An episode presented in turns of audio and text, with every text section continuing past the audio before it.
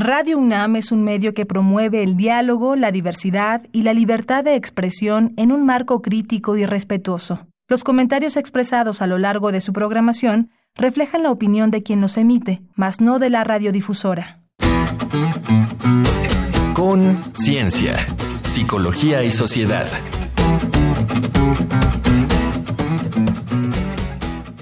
Igualdad de género y educación.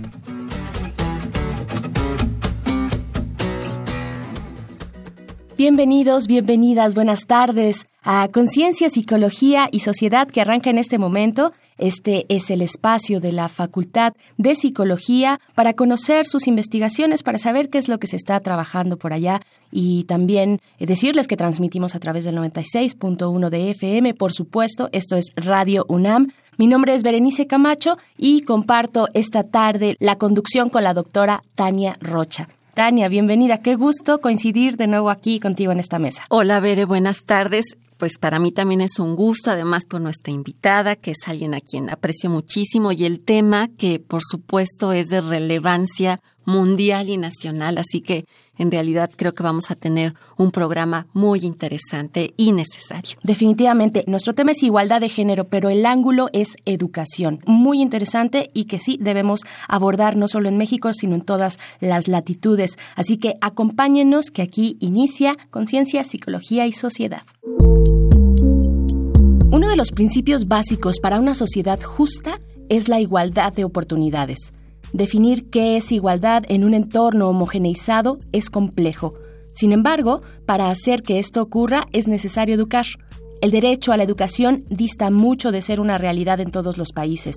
Esto a pesar de que un alto nivel educativo es fundamental para toda colectividad. Datos del Centro de Investigaciones en Estudios de Género de la UNAM nos indican que el número de mujeres estudiantes de licenciatura o posgrado, mujeres que son académicas o investigadoras o mujeres que ocupan puestos de dirección ha ido en aumento.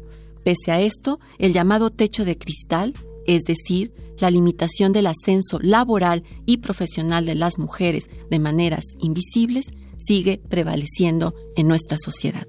Y para conocer y comprender cuáles son los factores que promueven y obstaculizan la igualdad educativa en nuestro país, platicaremos con la maestra Gabriela Delgado Ballesteros. Ella es, por supuesto, feminista, fundadora y exdirectora general del Instituto de la Mujer del Distrito Federal, investigadora y docente de la Facultad de Psicología de la UNAM.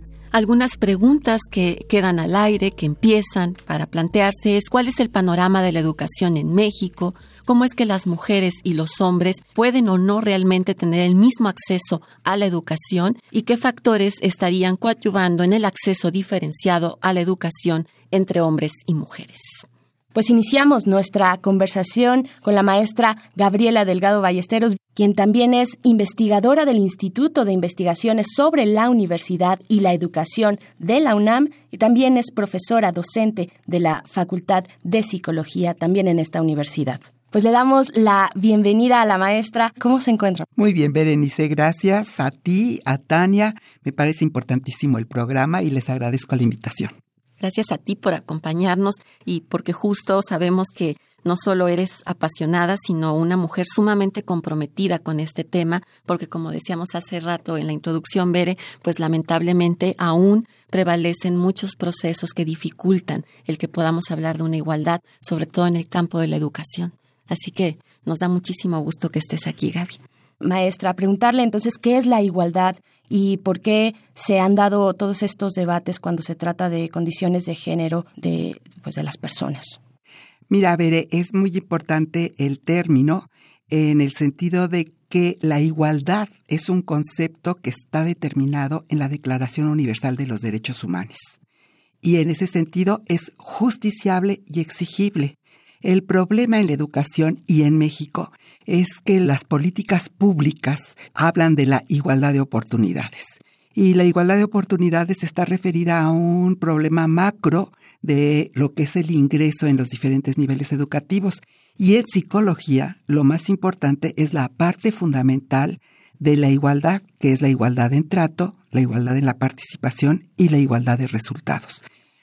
La psicología no puede entrar en ninguna de sus áreas dentro de lo que es la política pública macro, pero sí en la meso y en la micro. Y la igualdad, lo que determina estas diferencias de derechos a la igualdad para hombres y mujeres es justamente que en la vida cotidiana, en las aulas, no se respeta las otras igualdades. Igualdades que son las que determinan las grandes diferencias y las grandes brechas en los resultados de lo que es una política pública intersectorial. De nada sirve que las mujeres lleguen a grados de doctorado o grados de maestría si no van a encontrar una plaza en el ámbito laboral.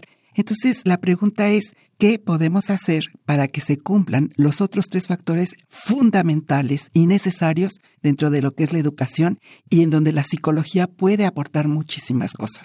Mire, lo que está diciendo Gaby es muy importante porque justo se ha señalado que México ha logrado, dentro de todas las desigualdades de oportunidades, una mayor igualdad en materia de educación, pero como bien señalas, una cosa es el acceso que se puede tener y reflejan los números que han ido en aumento, pero otra lo que pasa hacia el interior de las instituciones como decías, en el trato, en las posibilidades que al final tenemos las mujeres para poder realmente vivir en un entorno de igualdad. En ese sentido, ¿qué factores, desde tu experiencia y tu investigación, han influido de manera tan marcada en esta desigualdad eh, hacia las mujeres, poniéndonos en desventaja en relación con los hombres? Simple y sencillamente el hecho de que las niñas, las jóvenes no participen de la misma manera en, la currícula escolar, en el hecho de poder expresar sus pensamientos libremente y eh, su lenguaje con todo lo que esto implica, eh, determina justamente que su actuación dentro de un aula y dentro de la lectura de textos y, ¿qué será?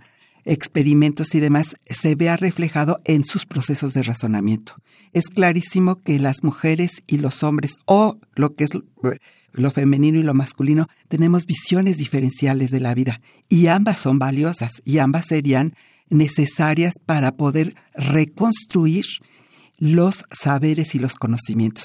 Eh, un problema de la educación, primero diría yo, es como en las aulas lo que se hace es informar y no se permite que el aprendizaje sea significativo desde la perspectiva de las propias condiciones culturales, sociales y genéricas de las personas. Entonces podemos darnos cuenta que las investigaciones lo que demuestran es que muchas veces las maestras y los maestros hacen preguntas diferentes solicitando procesos de razonamiento diferenciales y por lo general a las niñas y a las jóvenes se les hacen preguntas que no requieren de niveles de razonamiento más altos como el análisis, la síntesis o la tesis y la antítesis.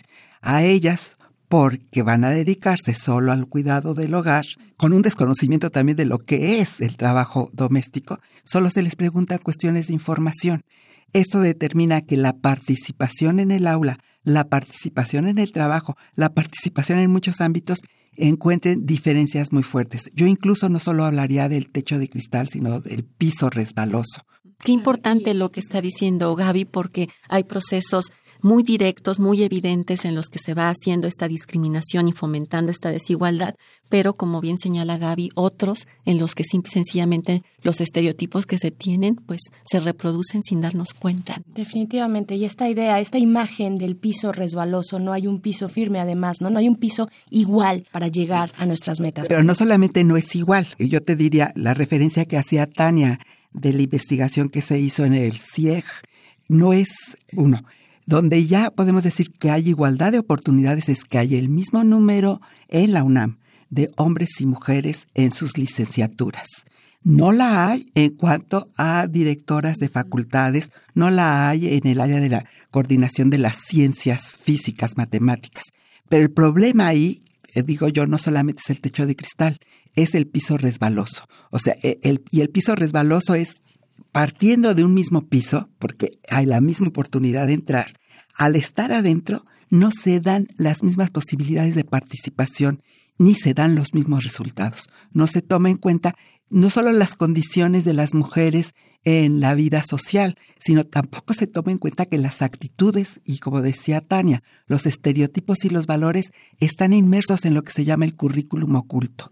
El currículum oculto para mí es la parte fundamental de tomar conciencia y reconstruirse cada docente en el sentido de que quienes tenemos enfrente son personas, no hombres y mujeres, y que esas personas tienen diferentes formas de ver la vida y que esas diferentes formas y esa diversidad aumenta la posibilidad de que los resultados en la educación o la igualdad de los resultados sea benéfica. Sí. maestra, volvamos a este punto después de lo que la gente opina. Vamos a escuchar. La gente opina.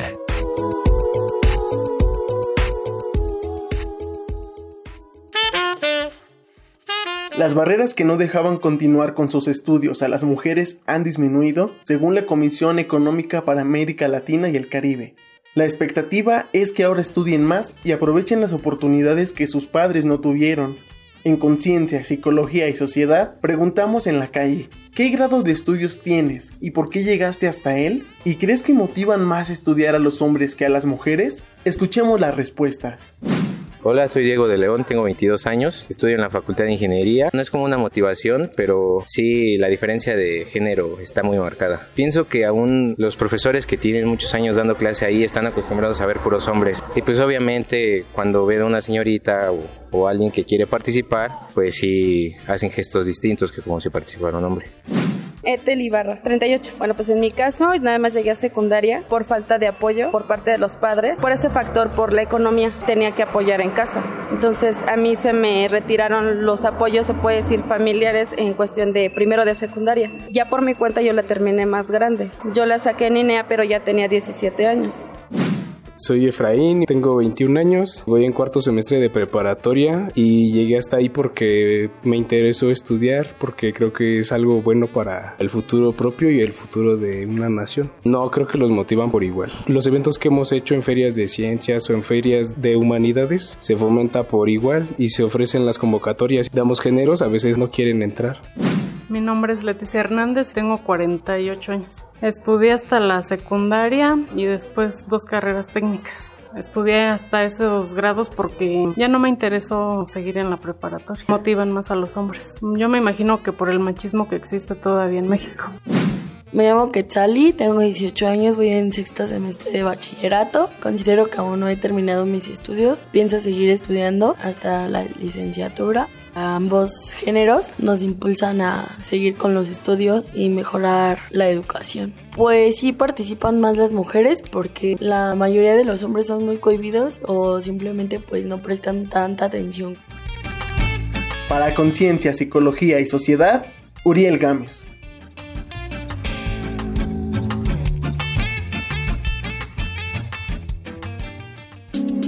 Contáctanos al correo con.cienciaunam.gmail.com o en el Facebook arroba.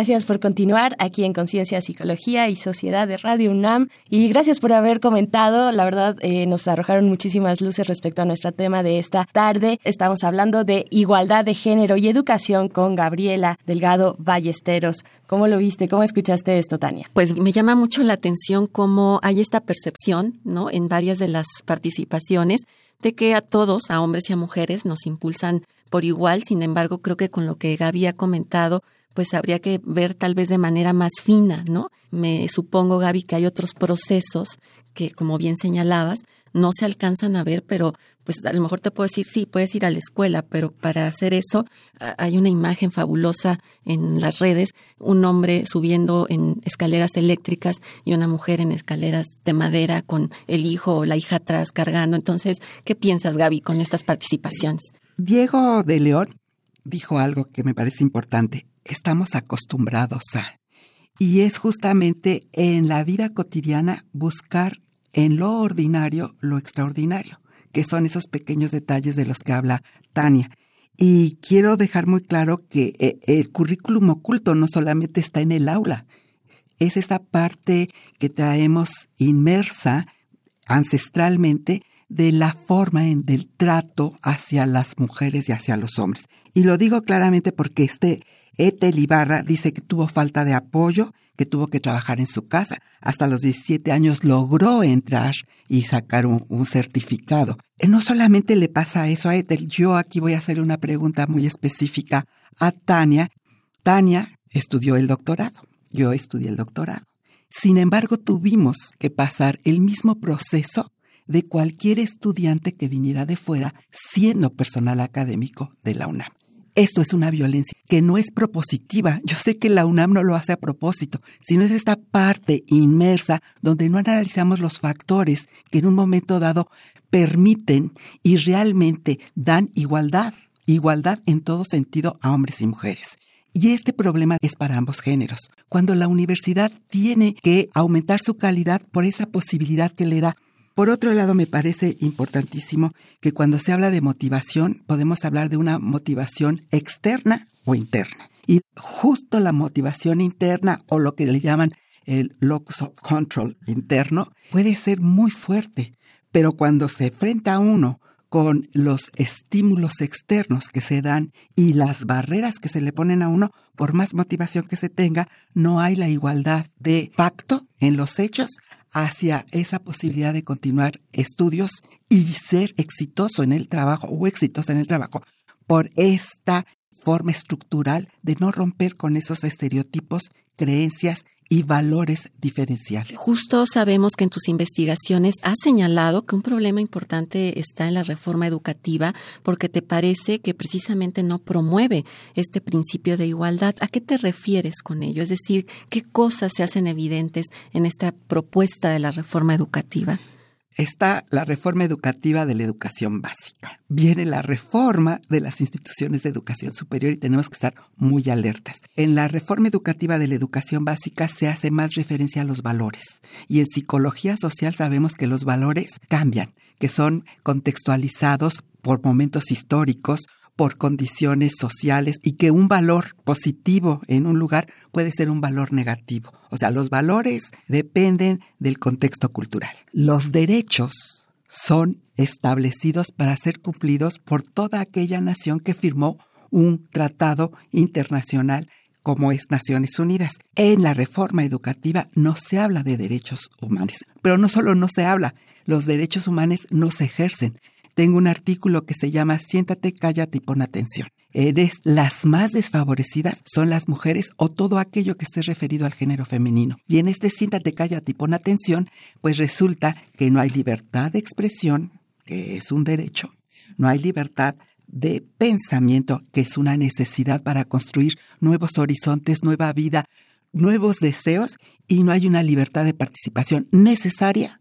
para formar una ciudadanía. La reforma educativa sí habla de la formación de la ciudadanía, pero ¿cómo vamos a formar ciudadanía si no hay la posibilidad de expresarse la gente, analizar, criticar y contextualizar lo que se está haciendo? Y en este sentido, las niñas y las mujeres estamos en una situación bastante abajo de la de los hombres. Qué fuerte y qué vigor también en tus palabras, Gaby. Muchísimas gracias. Vamos a un dato que deja huella. Dato que deja huella.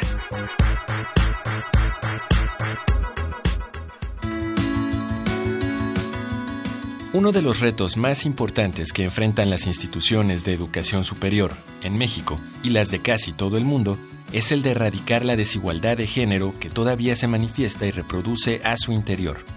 Datos de la Organización para la Cooperación y el Desarrollo Económicos, OCDE, muestran que 98% de las mujeres mexicanas cursan la primaria frente al 96% de los hombres. De manera similar, en secundaria, la matriculación femenina es de 87% y la masculina disminuye más, a 81%. Sin embargo, la situación se revierte en el nivel de educación superior, al que llegan solo 27% de las mujeres frente a 28% de los hombres. La proporción de hombres respecto a mujeres con empleos en investigación es de 71% para ellos y 29% para ellas. 29% para ellas. En la mayoría de los 90 países para los que presenta datos la UNESCO, la presencia de las mujeres en la investigación varía entre 25 y 45% del total.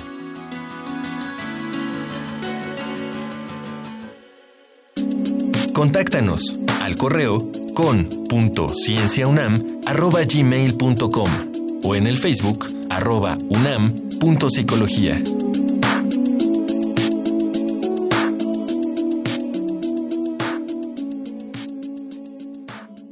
Seguimos en Conciencia, Psicología y Sociedad. Estamos hablando de igualdad de género y educación y menudo panorama y caminos está echando nuestra invitada de esta tarde, Gabriela Delgado Ballesteros. ¿Cómo has visto, Tania? Pues sí, definitivamente creo que con lo que acabamos de escuchar, esta situación de cómo se revierte en la educación más avanzada, en los niveles superiores, la situación de las mujeres en relación con los hombres, pues nos hace que nos preguntemos de qué manera, Gaby, realmente podemos abonar y construir estos caminos hacia una educación que promueva precisamente la igualdad, como lo señalabas, como un derecho que es, ¿no? Para mí, lo primero a nivel de política pública, la educación no solamente tiene que estar vista en la escuela, están los medios de comunicación, está la familia, están una serie de factores que requieren que ser integrados a la comunidad escolar, cualquiera que ésta sea, incluso la universitaria. Lo segundo es, toda persona puede en un momento dado abonar a que la educación sea un proceso que promueva el ejercicio de los derechos humanos en la medida en que cada persona se cuestione a sí misma qué es lo que está haciendo, cuál es la intención de lo que está haciendo, para qué estudiar, para qué enseñar.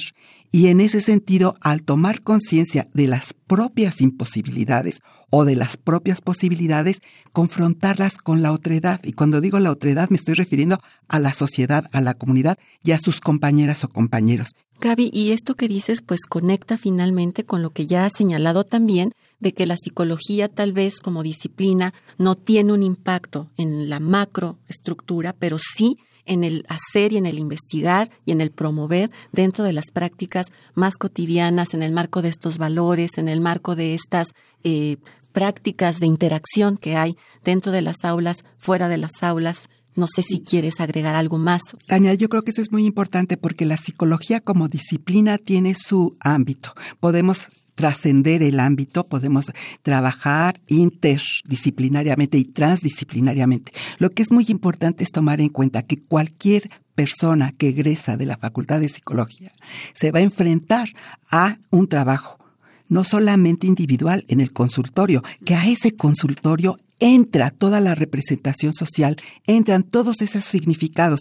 Entonces, decir que la psicología se dedica exclusivamente a algo puede hacer que sí, pero las psicólogas y los psicólogos están inmersos en un mundo en donde las representaciones sociales y las problemáticas sociales van allá más allá del el trato hacia una sola persona. Pues ahí está una toma de conciencia desde la psicología y desde el quehacer de la Facultad de Psicología. Muchísimas gracias, eh, maestra Gabriela Delgado Ballesteros, por esta, pues, por esta charla tan intensa y también eh, que nos hace reflexionar, ¿no? Yo creo que no solo a mujeres, sino también a hombres. Muchísimas gracias por estar acá en Conciencia, Psicología y Sociedad. Vamos a escuchar Reconecta.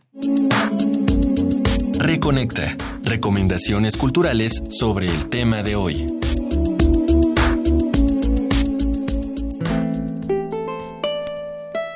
Gabriela Delgado Ballesteros es también autora y coordinadora del libro Construir Caminos para la Igualdad, Educar sin Violencias, editado por el Instituto de Investigaciones sobre la Universidad y la Educación. Te invitamos a leerlo. Una matrona holandesa funda y supervisa un matriarcado en donde prospera el feminismo. Las Memorias de Antonia, película de 1995 dirigida por Marilyn Goris. Moncho tiene un maestro maravilloso, hace un amigo, comienza a descubrir los misterios de Eros y emprende un viaje, al tiempo que la República Española y los rebeldes fascistas entran en conflicto. La lengua de las mariposas, película de 1999 dirigida por José Luis Cuerda. Hasta aquí nuestras recomendaciones del día. Te dejamos con el tema ¿Qué mujer? interpretado por Mare Advertencia Lírica. Qué belleza la que tú presentas bajo de ese traje. Qué belleza mujer, pero que sea más tu coraje. No dejes que nadie te pise, que no te manden. Que lo mejor de ti no lo oculte el maquillaje. Ya deja de tragarte la basura sexista.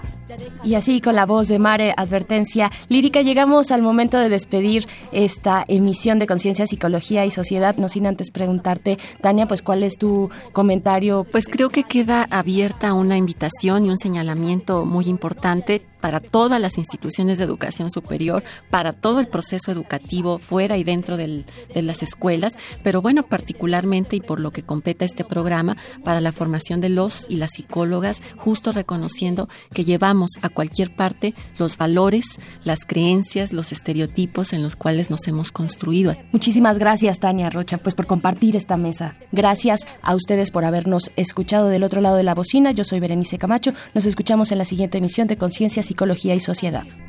No dejes que en tu vida otros quieran decidir. No digo que el papel de mujer sea malo. No hablo de negar un sexo, sino de reivindicarlo. Cásate, pero considera el divorcio. Realízate, pero no solo en el matrimonio. No ataques a otras mujeres. Con tus comentarios, con que sean entre nosotras, sí pueden dañarnos. La lucha por igualdad empezó hace años porque seguimos entonces con doctrinas de antaño.